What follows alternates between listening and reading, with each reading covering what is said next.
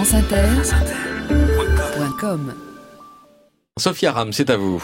Samedi dernier, vers 22h, trois hommes à bord d'une camionnette ont fauché les passants du London Bridge. Puis, armés de couteaux, ils ont semé la terreur, tué, blessé, brisé des vies sur le London Bridge, puis dans le quartier de Borough Market. Pendant que je lisais les premiers témoignages sur les, ces djihadistes en camionnette, un logiciel publicitaire me balance mécaniquement une promotion pour un véhicule utilitaire de type camionnette. Je me dis que ça n'avait aucun sens, puis je reprends ma lecture.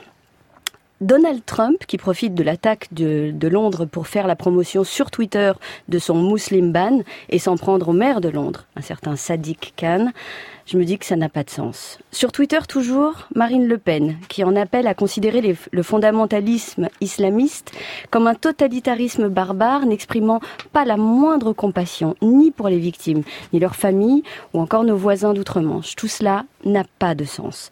Mis à part le fait de constater que même pendant les attentats, les petits commerces restent ouverts, franchement, tout ça n'a pas de sens ça n'a de sens pour personne. D'ailleurs, ça n'a tellement pas de sens que les terroristes eux-mêmes ne se donnent même plus la peine de tourner une vidéo de revendication. La seule chose qu'ils ont pensé à fabriquer, ce sont de fausses ceintures d'explosifs pour s'assurer de se faire abattre et surtout ne pas avoir à trouver une explication cohérente à leurs actes.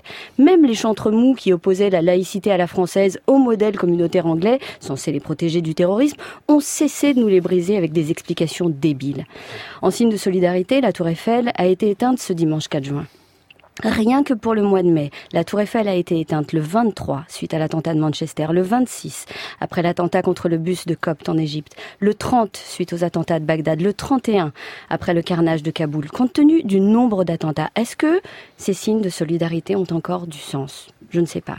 Et je ne sais pas si vous avez remarqué, mais c'est à peine si on cherche à savoir d'où viennent ces crevures, comment ils s'appellent, ou même on a même déjà oublié le nom de celui qui avait commis l'attentat de Manchester. Et pourtant, ça ne fait que semaines.